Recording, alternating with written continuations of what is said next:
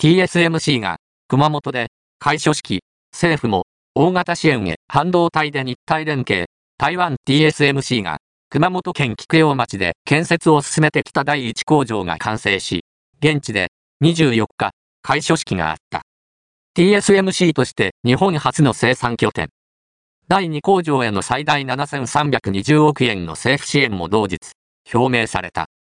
第3工場も想定されている。